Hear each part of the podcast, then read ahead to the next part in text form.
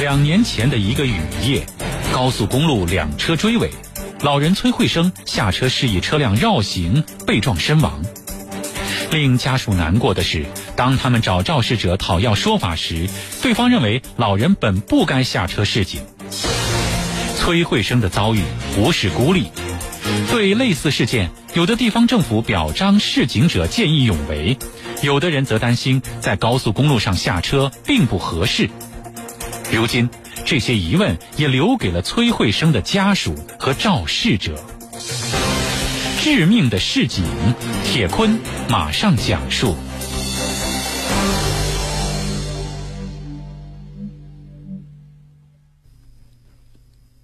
时间回到两年前，二零一六年八月十四号下午的五点二十八分，山东省青州市气象局发布了暴雨橙色信号，预计当天下午到夜里，部分地区有雷阵雨，局部有短时强降水。雷雨时，阵风达到八到九级。而那时，六十五岁的崔慧生和妻子、母亲正搭乘着李军所驾驶的车辆从济南出发，打算回青岛老家。李军和崔家人住在青岛的同一个小区。崔慧生出生在山东一个艺术氛围浓厚的家庭，他从小就喜欢绘画。之后又考上中国石油大学，一直从事石油化工生产技术管理。如果没有这场意外，两个月之后，崔慧生即将在北京与一些书画家举办一次联合画展。他对这次画展也期待很久了。然而，就在那个雨夜，危险逐渐的逼近了。事发那天，山东荣乌高速大地沟段长时间的拥堵。由于暴雨和堵车，李军驾驶的比亚迪轿车打不着火，发生了故障。根据山东省潍坊市韩亭区人民法院作出的一审判决显示，二零一六年八月十四日十八点三十五分，李军的车子在四百零二公里加四百米处左侧行车道发生故障。十八点四十九分，崔慧生在车后摆放三角警示牌。李军将车子停在荣乌高速四百零二公里加五百九十点九米处左侧的行车道内等待救援。大约过了一个小时，晚上十九点三十九分，在这辆车的后方两车追尾。判决书显示，追尾的车子好在没有撞上李军的车子。之后，三辆车并排停在行驶道中，他们都开启了双闪。李军还记得。那个时候风雨越来越大了，连车门都很难打开了，路面湿滑，非常的阴冷。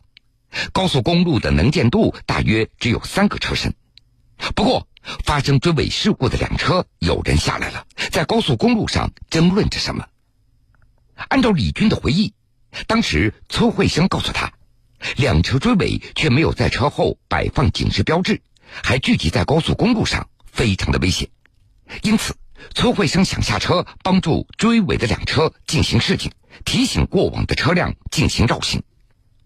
当时李军还劝阻崔慧生不要去管闲事，但是崔慧生非常坚持。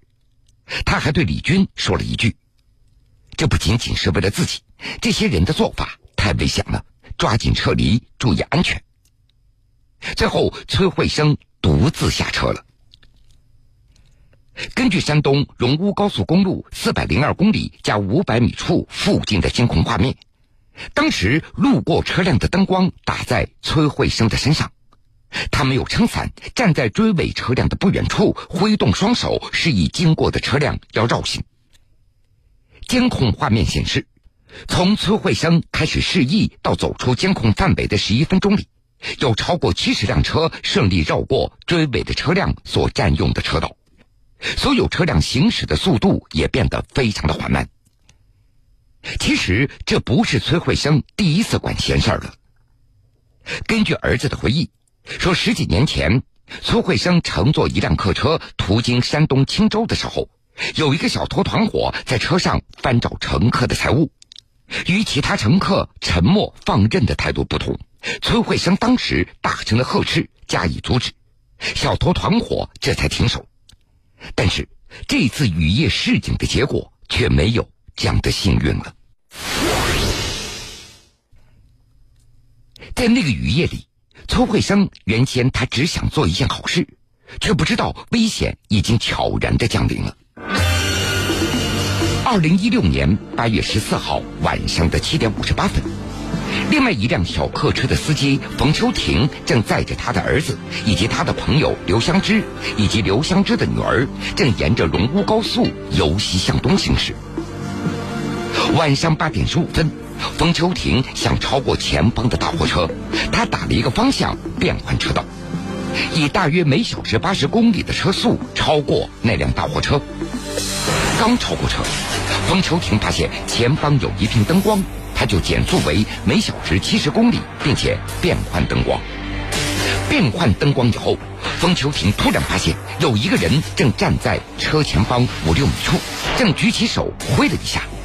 冯秋婷立即刹车，但是还是把对方给撞倒了，车速大约是每小时七十公里。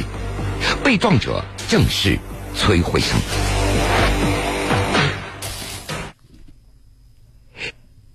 根据《中华人民共和国道路交通安全法》第八十一条的规定，机动车在高速公路上行驶，遇到有雾、雨、雪、沙尘、冰雹等低能见度气象条件的时候。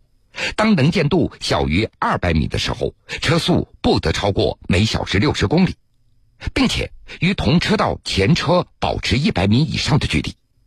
很显然，冯秋婷当时是超速行驶了。警方的道路交通事故认定书也是如此认定。李军在车辆故障以后，没有及时把车子移到不妨碍交通的地方进行停放。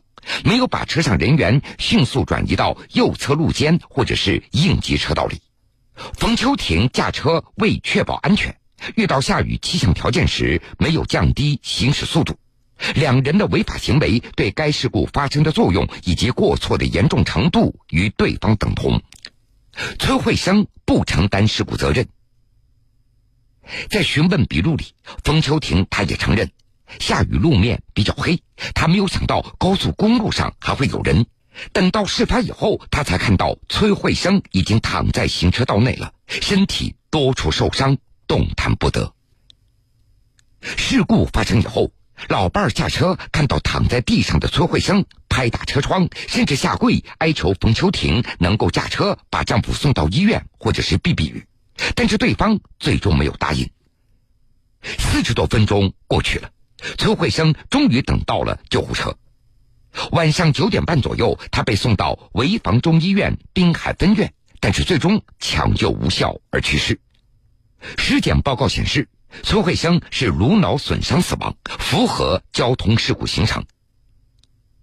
崔慧生的家属此后起诉了李军、冯秋婷、刘香芝以及相关保险公司。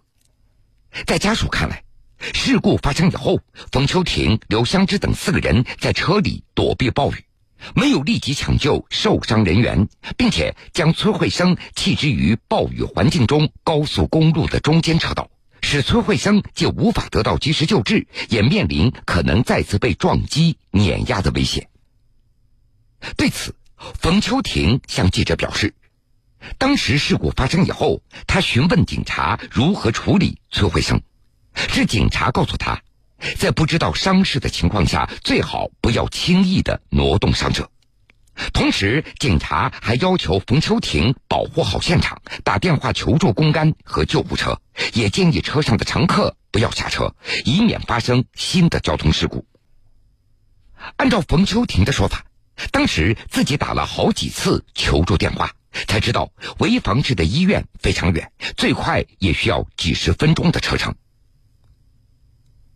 去年十二月，潍坊市寒亭区人民法院一审判决认定，崔慧生不顾自身生命安全，冒雨逆行驶以车辆，并且因为冯秋婷、李军的过错而导致死亡。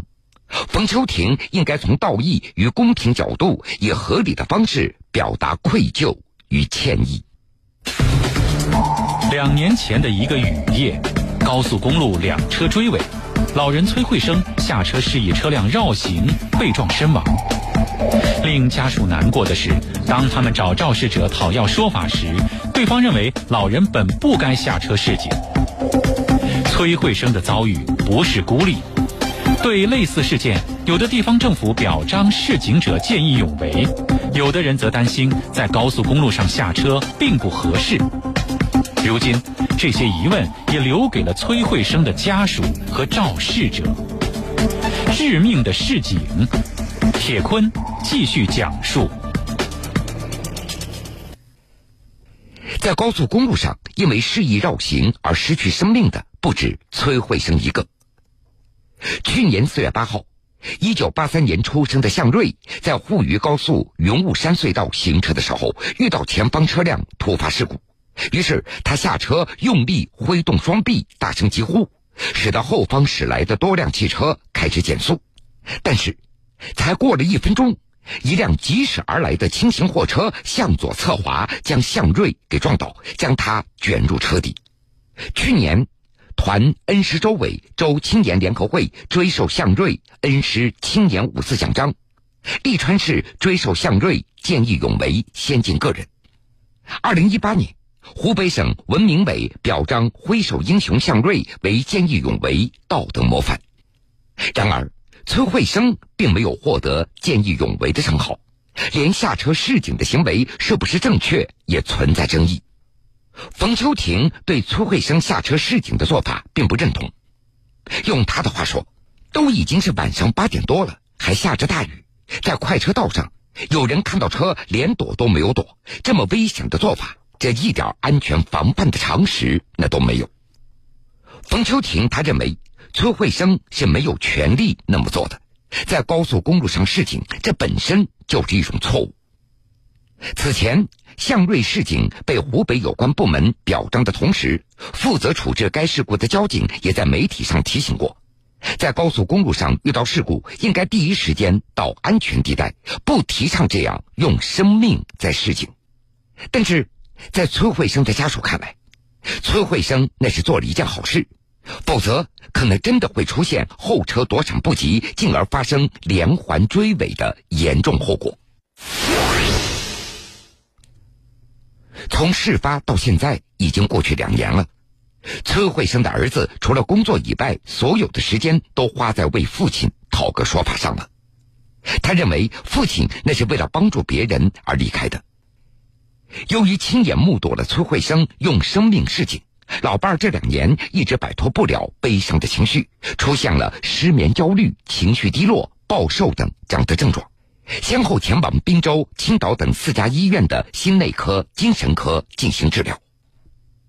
让家属感觉到气愤的是，当他们希望一名受到帮助的追尾司机出庭证明崔慧生下车示警的经过，对方进行了推脱，并且说道：“我们没有要求他去示警，是他自己要去的，这个事儿不要找我。”为此，记者联系了发生追尾事故的两名车主。一名车主了解记者的来意以后挂断了电话，而另外一名车主声称时间过去太久了，我记不清楚了。最终，潍坊寒亭区法院一审判决，崔慧生一家因为本次交通事故造成合理损失共计九十九点六万多元，由李军、冯秋婷各承担百分之五十的赔偿责任。而至于崔慧生的行为是不是属于见义勇为？法院认为应该由政府相关部门进行认定。崔慧生的家属对判决不满意。近日，该案在潍坊市中级人民法院二审开庭，截止到目前，家属还没有收到判决结果。